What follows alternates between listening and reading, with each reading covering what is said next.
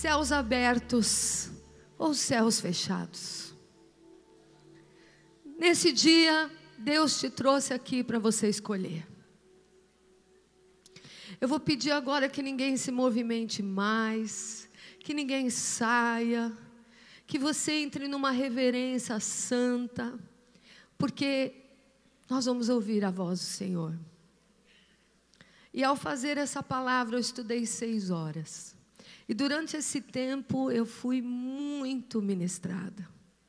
O Senhor falou tanto comigo. Tinha momentos que eu parava para chorar, porque a presença dele me envolvia. E eu quero declarar, minhas queridas, que hoje, nesse dia, é um dia de decisão, onde você vai decidir que céu você quer para a sua vida.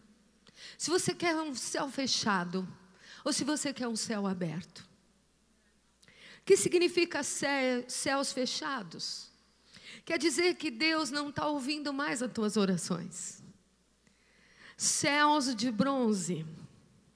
Quando falamos biblicamente de abrir os céus, vemos os benefícios disso e também ao contrário disso que acontece.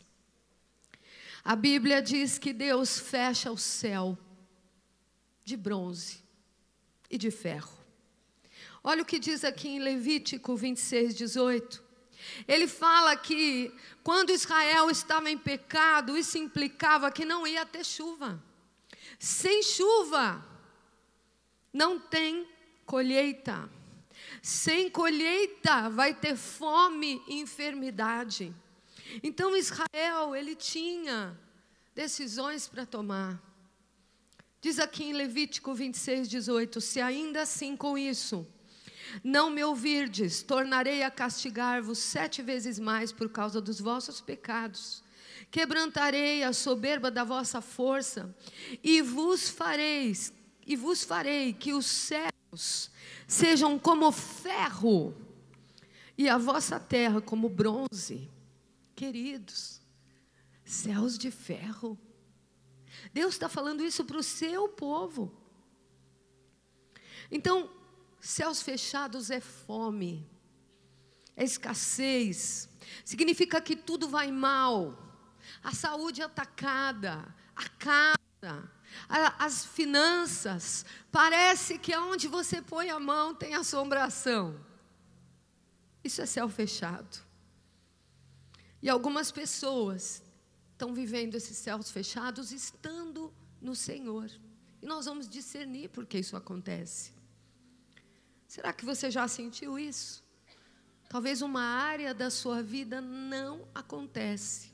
Você ora, ora, ora, e aquela coisa ainda está fechada sobre a sua vida. Está faltando o favor de Deus. Céus abertos é o favor de Deus. Coisas que fazem que o céu se feche, nós acabamos de ler. Principal delas é a soberba e a desobediência. Ai, pastora, estava tudo tão bonito até agora. Apóstola, estava tudo tão gostoso, só falando de coisa boa. Agora você vai pôr o dedinho na ferida. Gente, essa feridinha nasceu lá com Adão e Eva. Esse probleminha da gente nasceu lá no Éden. Soberba e desobediência. O que, que é essa soberba? É a soberba de dizer: Deus, eu sei melhor que o Senhor o que é melhor para mim. Começa por aí. É a soberba de dizer para Ele: Deus, o Senhor quer que eu vou para a direita, mas a esquerda é melhor. É estilo ló. Deus, as campinas do Jordão são mais bonitas, só que lá tem Sodoma e Gomorra para você. E muitas vezes nós teimamos, fazemos um bracinho de ferro com o Senhor, damos uma manipulada espiritual e fazemos exatamente ao contrário do que Deus está dizendo para a gente fazer. Quantas mocinhas vêm no meu gabinete, jovens, solteiras e jovens, não só no meu, mas nas pastoras de jovens, nas pastores do 4G, né, pastores aqui representados, vocês sabem o que é isso? Eu estou apaixonada por Fulano. E a gente ora com aquela pessoa amada. aquele fulano lá é um príncipe, mas dentro é um sapo. Até por fora, bela viola, por dentro, pão molorento. Não está pronto para você. Ainda há algo para acontecer, não é de Deus. Ai, apóstola, você está me ferindo, você está me magoando. Não era isso que eu queria ouvir. Quando estamos envolvidos emocionalmente numa coisa, é difícil a gente ouvir um não, ou um esse não é o caminho. Minhas amadas, eu tenho aprendido com Deus. Quanto mais eu me quebranto, mais dá certo. Quanto mais eu me obstino, quanto mais eu me fecho, é isso que eu quero, e ponto final, dá errado. Mas quando você é quebrada, aquele não vem como uma bomba para você. Meu, minha pastora, minha apóstola me disse que não é de Deus, mas eu tinha certeza. Mas eu me submeto porque ela pode ver o que eu não estou vendo, porque eu estou envolvida emocionalmente no negócio. E você dá passo de obediência, o Senhor te honra. Mas muitas vezes nós damos uma errada daquelas e o, se, e o céu se fecha. Porque houve soberba em achar que a nossa vontade é melhor do que a de Deus. Por isso precisamos ser pastoreados, cuidados, velados, porque nós somos fracos. A Bíblia diz que na unidade o Senhor ordena a bênção. Nós precisamos umas das outras, nós precisamos do companheirismo e de sermos submissos e obedientes à direção que o Senhor tem para nós. Feliz é aquele e aquela que tem pais espirituais. Porque se der errado, Deus vai cobrar dos seus pais. Mas você estava debaixo de obediência, então teu céu vai abrir. Aleluia. Então, queridas, não adianta vir na igreja. Às vezes nós queremos achar que o céu vai abrir, porque sabemos que na casa de Deus tem um portal, tem um portal celestial. É um lugar que Deus assigna, é um lugar que Deus deixa uma escada montada para os anjos subirem e descerem. Então a gente acha que basta ir na igreja no domingão e que está tudo bem. Mas isso é coisa de religião. A religião nos ensina isso. Vamos fazer do nosso jeito de segunda a sábado. Mas domingo a gente vem bonitinho para ser aquela carinha de anjo na casa do Senhor. É muito sério, gente. Deus não é Deus de confusão e nem de brincadeira. Deus odeia a hipocrisia. A hipocrisia é você ser o que você não é. É você falar o que você não é.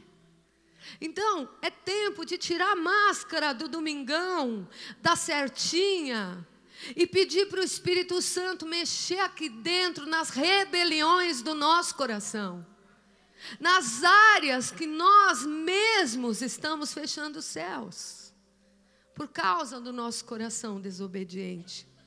A religião te ensina a ser superficial, naquilo que todo mundo vê, não tem preço. A religião é fake, a religião disfarça, mas o céu não se abre. Eu e você sabemos quando ele se abre ou não. Precisamos entender quais são essas áreas fechadas. Queridas, o pecado de todas as formas, para quem conhece Jesus, fecha céus.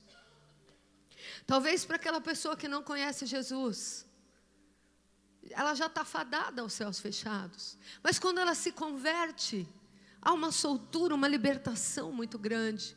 Ela nasce de novo, ela começa de novo.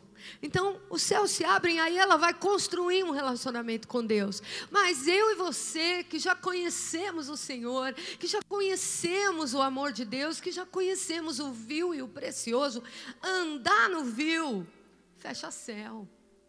É céu de bronze, é céu de ferro.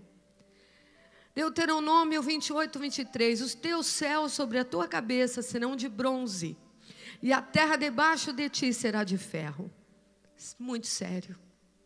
Salomão, antes de cair, ele fez uma oração, porque, gente, eu estava em Israel agora e eu estava com uma judia, guia, E ela disse assim para mim, numa hora ela soltou isso assim. Ela disse assim: Eu ainda não sei onde é a terra prometida. Porque não chove aqui em Israel. Israel não chove. Chove muito pouco tempo. E não é suficiente para o que a gente precisa. E aí eu comecei a ministrar a vida dela. Eu disse: É, porque a terra prometida não está aqui embaixo. Hebreus diz que nós somos estrangeiros e ainda vamos chegar na terra prometida. É a nossa eternidade prometida pelo Senhor. Jesus é a nossa esperança para a terra prometida do Pai. Onde mana o leite e o mel. E ela dizia: aqui não tem leite, aqui não tem mel. E eu fiquei pensando, porque ainda estão na desobediência. Ainda estão vivendo o céu de bronze. Porque não reconhecem que Jesus é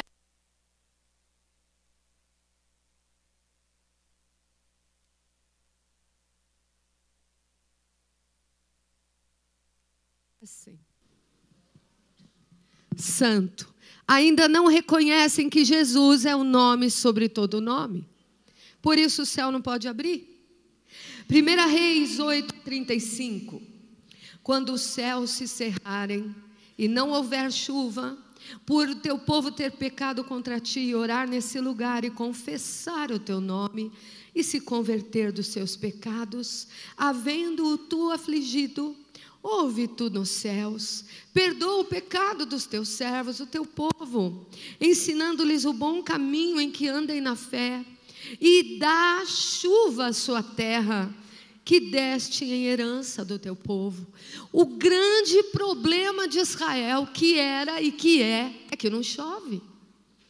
E aqui Salomão, quando Salomão estava começando com Deus, Davi já tinha ido, agora é com você, Salomão, você está construindo a casa. Você vai continuar o meu legado. Salomão começou no espírito, mas terminou na carne. Ele começou a casar com gente errada. Ele começou a fazer aliança. Sabe o que ele queria? A gente às vezes pensa que ele era mulherengo, né? Para ter mil mulheres. Esse aí é mulherengo. Mas não era só mulherengo, ele era. Ele queria ter riqueza pelo braço. Cada mulher que ele casava era uma aliança com o reino. Ele ficava mais rico, ele ficava mais aliançado contra os inimigos. Mas o Senhor disse para ele para ele confiar nele e não nas mulheres com que ele casou. Então, meus amados, você e eu podemos começar no espírito. Podemos começar na humildade, na submissão e terminar numa carne terrível. Por isso, esse Musses é um alerta para você, para você entender e você se analisar e dizer: meu Deus, será que eu estou fazendo aliança que fecha o céu? Será que eu estou obstinada, eu estou fora? Eu estou achando que eu estou e não estou? Eu estou vivendo um bronze, um ferro sobre a minha cabeça, porque eu tenho feito coisas que entristecem o amado Espírito Santo. Essa pergunta só você pode responder. Mas o caminho da cura, ele é bem claro. Segunda Crônica 7,14. Se o meu povo, que se chama pelo meu nome, essa porta da humildade de se humilhar, ela está aberta para nós todos os dias. Se humilhar e orar e me buscar, e se converter dos seus maus caminhos, então eu o ouvirei dos céus, perdoarei os seus pecados, sararei a sua terra. A terra que a tua, a terra do seu coração, da sua vida vai frutificar. Quando o céu abrir e cair a chuva. Aleluia. Nós vemos no momento, em muitos momentos no Antigo Testamento, em que o conflito era tão grande e parava de chover. Então os profetas tinham que fazer algo para trazer chuva. Eles tinham que se quebrantar, eles tinham que entrar na brecha. Gemiam no altar, pediam céus. E hoje em dia nós vemos até países com céus totalmente fechados. Missionários estão lá há anos e nada acontece porque os céus daquela nação estão tá fechados. E eu louvo a Deus porque apesar dos céus financeiros do Brasil terem sido fechados por 12 anos, por causa do regime que nós estávamos, os céus espirituais do Brasil não têm sido fechados. Os céus da busca, da adoração, do louvor, porque Brasil foi chamado para ser a terra do avivamento. E nós vamos levar esse fogo para toda tribo, língua, povo e nação. Ali mesmo em Israel, nós estamos levando avivamento. Nós não vamos só puxar, nós vamos levar sobre Israel, porque é uma terra árida. Precisamos pedir, Senhor, abre os céus. Josué estava na frente da batalha. Ah, nós cantamos né, na escola dominical, Josué orou e o sol parou. A gente não entende. Acontece que para os israelitas, sexta-feira, quando o pôr do sol vem, não se pode fazer mais nada, literalmente mais nada porque começa o sábado. E ele estava no meio da batalha. E se ele parasse, o sol estava escurecendo. Se ele parasse por causa do sabá, se ele parasse, eles iam ser derrotados. Então, sabe o que ele fez? Ele falou: Deus, eu não quero ir contra a tua, a tua ordem de descansar no sábado, naquele contexto. Eu não quero fazer o povo pecar. Então, Senhor, faz um, um milagre. Faz o sol parar. Faz o anoitecer não chegar. Segura o sol para a gente vencer a guerra. Aleluia. É isso que Deus faz por você, mulher. Você que tem céus abertos, você faz orações extravagantes. Você faz orações guerreiras. Você pede coisas que ninguém pediu ainda. Pai, para o céu, para minha batalha Segura o tempo, segura o relógio, Senhor, para que eu possa terminar essa guerra. E Deus escutou a oração do seu filho Josué. Quando você ora com tua, o teu coração debaixo de obediência, Deus faz coisas extraordinárias para o teu céu não fechar. Segunda Crônicas 26, 5. Eu quero falar um pouquinho de Uzias. Uzias era um rei que resolveu fazer tudo certinho. Propôs-se a buscar a Deus nos dias de Zacarias, que era sábio nas visões de Deus, e nos dias que buscou o Senhor, Deus o fez prosperar. Quando alguém busca o Senhor, quando alguém endireita seus caminhos, os céus se abrem.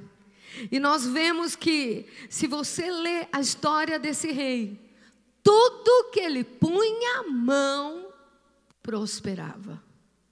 Ele começou a fazer coisas que nenhum rei de Israel fez. Porque o favor de Deus estava sobre ele, porque ele endireitou a casa. Querida, quando você endireita a casa, o favor de Deus vem sobre você. E Deus honra as coisas pequenas e grandes que você precisa. Mas, como tudo na vida tem que vigiar, por que será que Jesus tinha tanta coisa para dizer para os discípulos, mas ele foi bem claro: vigiai e orai, para não cair em tentação, porque o diabo, o vosso adversário, está aí. Vigiai e orai, porque não sabeis o dia e a hora. Urias, Uzias estava indo tão bem, mas não vigiou. Versículo 16: Mas havendo-se já fortificado, exaltou seu coração, soberba, para a sua própria ruína, cometeu transgressão contra o Senhor seu Deus, porque entrou no templo do Senhor para queimar incenso no altar. Ou seja, ele saiu Saiu do que ele era. Saiu do plano. Saiu, quis fazer o que Deus nunca pediu para ele fazer. Saiu fora. Queridas, nós precisamos estar no tempo e no modo do Senhor. Pai, encaixa-nos no seu tempo e no seu modo. 1 Reis 18, 41. Vocês se lembram o que aconteceu com o profeta Elias? O profeta Elias era um profeta muito, muito, muito ousado. Deus nunca disse para ele ir lá e desafiar os profetas de Baal. Mas como Elias era um homem obediente, que andava com Deus, ele falou: o quê? Se eu ando com Deus, se eu faço o que Ele quer de mim, se eu estou andando na presença dEle, e eu sou um profeta, eu posso fazer coisas que Ele vai me respaldar. E ele subiu naquele Monte Carmelo, desafiou aqueles profetas e Deus honrou. Eu quero te dizer que quando os céus abertos estão sobre a tua vida, a tua vida está em ordem, Deus vai honrar até essas coisas que você faz que Ele nem pediu. Aleluia. Mas o povo era terrível. Três anos e meio sem chover sobre Israel. Queridos, a gente, quando fica aqui no Brasil um mês, dois, já entra em pânico porque não chove, porque as represas estão secas. Você imagina três anos e meio. Quem vai para Israel só vê pedra e, e, e deserto, é tudo seco. Isso porque ainda chove um pouquinho por ano. Isso porque estamos em 2018, tem tecnologia para que a água se irrigue de baixo. Mas naquele tempo não tinha nada, nada, nada. Três anos e meio a gente está falando de caos. A gente está falando de morte, fome, vergonha, dor. Então se levanta alguém ah, que tinha céus abertos sobre ele. Então disse Elias a Acabe: sobe, come e bebe, porque já se ouve ruído de abundante chuva. Subiu Acabe comer a beber e Elias subiu ao cimo do Monte Carmelo. Oh, profeta entrega, depois ele vai se encurvar na posição de parturiente. Ele se encurvou. E diz que ele clamou, meteu o rosto entre os joelhos. Será que nós temos mulheres aqui que tenham a coragem de dizer para reis: pode dormir em paz, porque a tua vitória já chegou? Porque sobre a minha cabeça tem céu aberto e eu vou pedir para o meu Senhor ter misericórdia de você. Quem tem céus abertos pode orar e pode pedir, porque já entrou no Santíssimo Lugar. Aleluia! E Elias, gemendo, deu a luz. E ele dizia ao seu companheiro, ao seu servo: vai lá e vê como é que está a nuvem. Nada está acontecendo. Ah, queridas, aqui o Senhor nos ensina a insistência. Mulher que abre céu é mulher insistente. Ou você faz aquela oraçãozinha meia boca e já Oh Deus, se der, se não for incomodar, cura o meu filho. Não. Se você é mãe, você não vai orar assim. Se você é mãe, você vai gritar. Se você é mãe, você é Ciro Fenícia. Se você é mãe, olha, nem que Jesus fale para você comer o pão que cai debaixo da mesa. Você não desiste. Porque você quer os teus céus abertos na vida do teu filho, da tua filha. Tem mulheres aqui que vão se colocar em posição de parto para gerar um milagre, que vão entrar na brecha pela sua família, pela sua casa. Porque muitas vezes o céu aberto sobre a outra pessoa está tão difícil, está tão bronze. Mas é para isso que nós nascemos para interceder. Somos reis e sacerdotes que entram na brecha Elias não podia mais ver o seu povo sofrendo. Elias não podia mais ver a fome. Ele estava constrangido pelo que ele estava vivendo. E durante sete vezes, eu quero te dizer que às vezes você precisa insistir para esse céu abrir. E você faz isso pela oração, batendo nessa porta. O Senhor nos disse aqui na CAF: orem quatro anos pelo avivamento continuem batendo na minha porta, porque só o Senhor sabe o que precisa, as esferas espirituais para abrir esse céu. E naquela hora, abriu uma pequena nuvem do tamanho da mão do homem. Eu vejo uma pequena nuvem do tamanho da mão de um homem. E esse é o sinal que a tua chuva vai descer. Eu vejo uma pequena nuvem do tamanho da mão de um homem. E esse é o sinal que a tua chuva vai descer, vai chover, vai chover.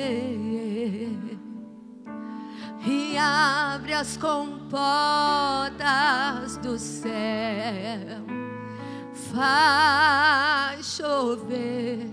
Ele orou uma vez duas, três, quatro, cinco. O reino de Deus é para gente de guerra. O reino de Deus é para gente que não joga toalha na primeira. O reino de Deus é para essas mulheres e homens que têm calo no joelho, porque não se levanta do chão sem o milagre. Oh, aleluia. João 5 diz assim: Ora, existe ali junto à porta das ovelhas um tanque chamado em hebraico Betesda, o qual tem cinco pavilhões. Nesses jazia uma multidão de enfermos, cegos, coxos e paralíticos, esperando que se movesse a água. Porquanto um anjo descia certo tempo agitando-a, e eu, primeiro que entrava no tanque, uma vez agitada a água, sarava de qualquer doença que tivesse. Estava ali um homem enfermo de 38 anos. Nesse cenário bíblico que nós vimos, o tanque de Betesda, que fica perto do templo de Salomão, esse tanque era o tanque da dor, era o tanque da enfermidade, da vergonha, da tristeza, daqueles que ninguém quer perto o tanque do paralítico, do cego. E hoje você pode estar tão bonita, mas dentro de você está faltando uma perna. Você está tão bonita, mas está faltando um pé, um braço, um olho. Porque o homem espiritual está cego, ou está manco, ou está aleijado. Eu quero te dizer que esse tanque de, de Betesda não é mais necessário para mim e para você. Aquele homem estava ali, 38 anos. Havia um mover que acontecia, um portal de Deus, que o céu se abria, um vento descia uma vez ao ano para mover as águas. Se no tanque a água mexesse, se você se jogasse ali, você ia ser curado. Mas o que fazer com um paralítico que precisa de alguém para jogar ele? Alguém que não quer nem tocar em você.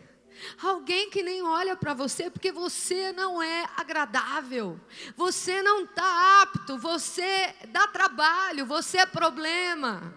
Quantos aqui já se sentiram ser um problema?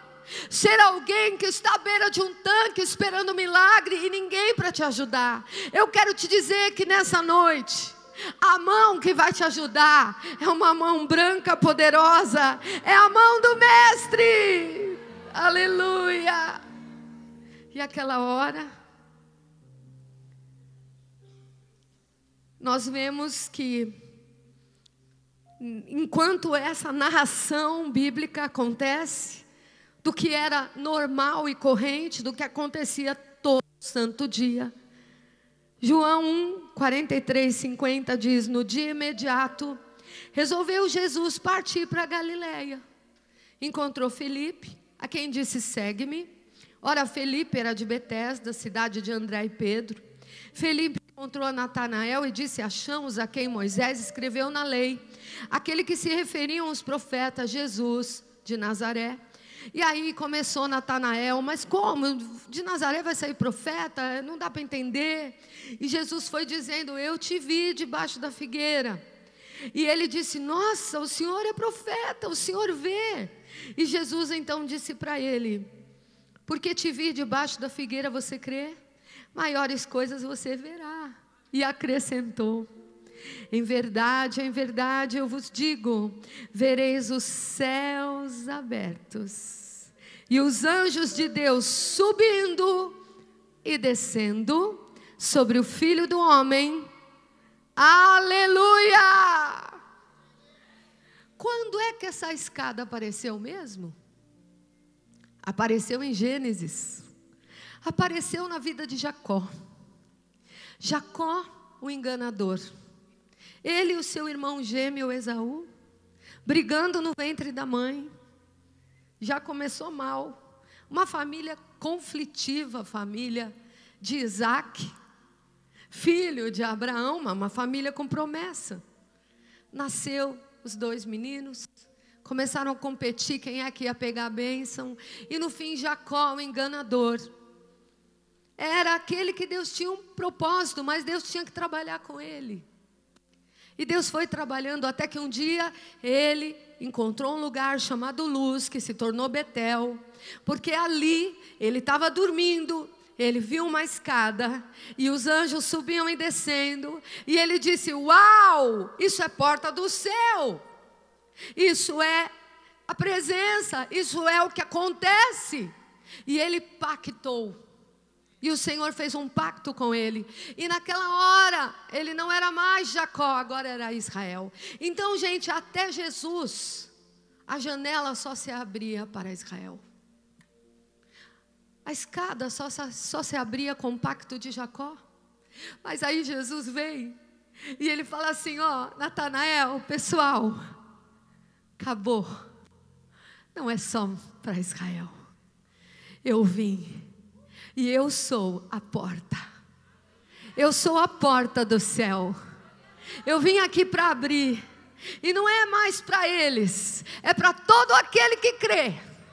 É para toda tribo, língua, povo e nação que esse portal vai se abrir. E quando esse portal abre, quando eu que tenho a chave, eu tenho a chave dos céus. Quando eu abro, ninguém fecha. Quando eu fecho, ninguém abre. E o Senhor Jesus disse: Olha, Natanael, a partir de agora, você vai ver o que é céu aberto. Aleluia. Momentos depois, ele foi para Caná da Galiléia e começou a fazer milagre. Onde Jesus ia, o portal estava aberto. Onde Jesus ia, anjos subiam, anjos desciam. Onde Jesus pisava, acontecia. Querido, sabe por que a presença de Jesus abre os céus? Eu e você não precisamos mais andar na lei de Moisés. Estávamos agora no Monte Nebo, lá na Jordânia. Nós estávamos lá no alto vendo o que Moisés viu e não pôde entrar.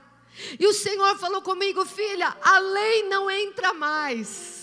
Quem entra é a geração de Josué, é a geração de Jesus, é aqueles que são lavados pelo sangue do Cordeiro. Esse entra para os céus abertos.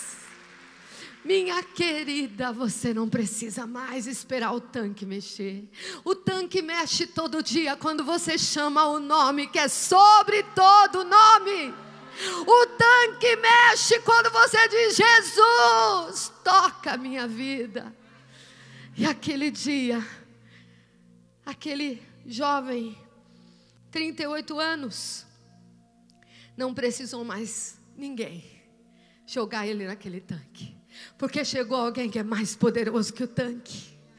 Chegou o mestre, e o mestre começou a ministrar a vida dele. Aleluia. Agora não é mais o pacto com, os israelitas. Agora o pacto é comigo, com você. Aleluia. Céus abertos, queridos, é condição diferente. Onde Jesus passava, a dor ia embora. Onde Jesus passava, leprosos eram curados, milhares tremendo mover. Onde Jesus põe a mão, multiplica, porque o céu está aberto. Querido, quando o céu está aberto sobre você, tudo que você empreende, Deus prospera. O nada que você tem, Ele pega os cinco pães e três peixinhos e fala: Ó oh, Deus, o Senhor falou que o céu está aberto sobre mim, então faz um reteté aí, Senhor. E você pode alimentar vidas com o que você tem.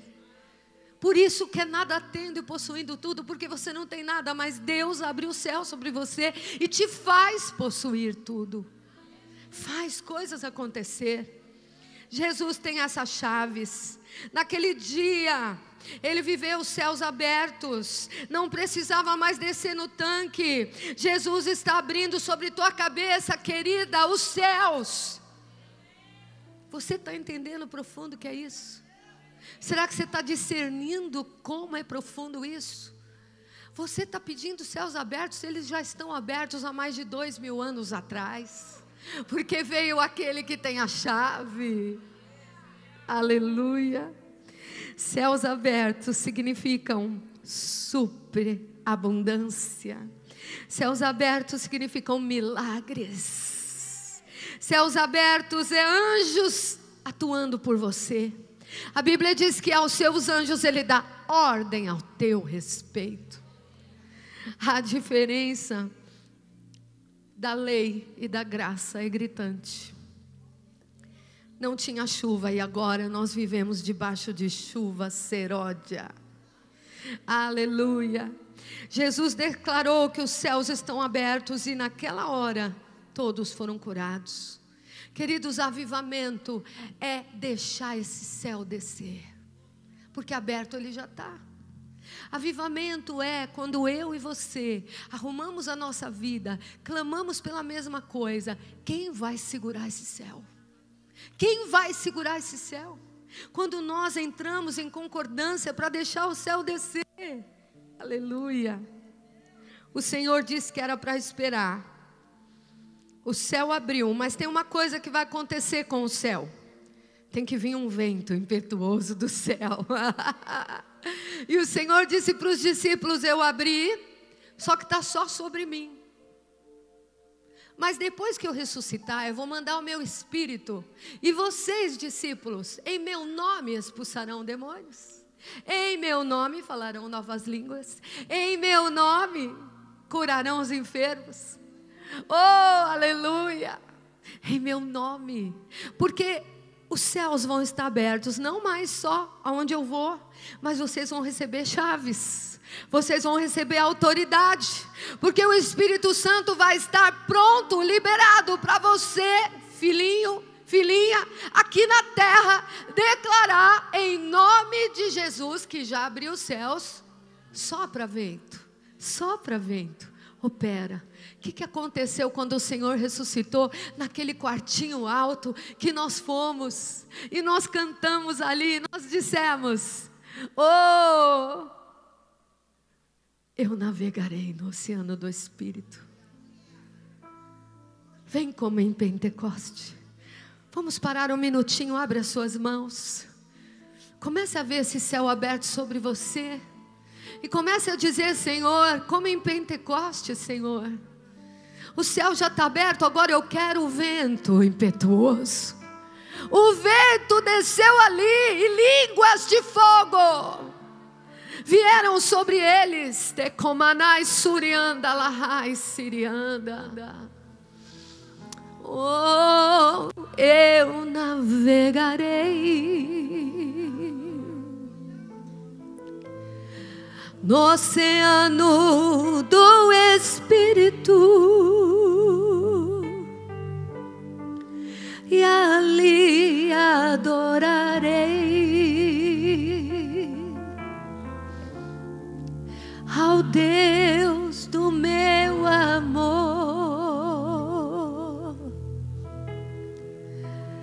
Eu navegarei Agora você pode no oceano, porque os céus estão abertos para ti. e ali adorarei. Oh, amado, ao Deus do meu amor.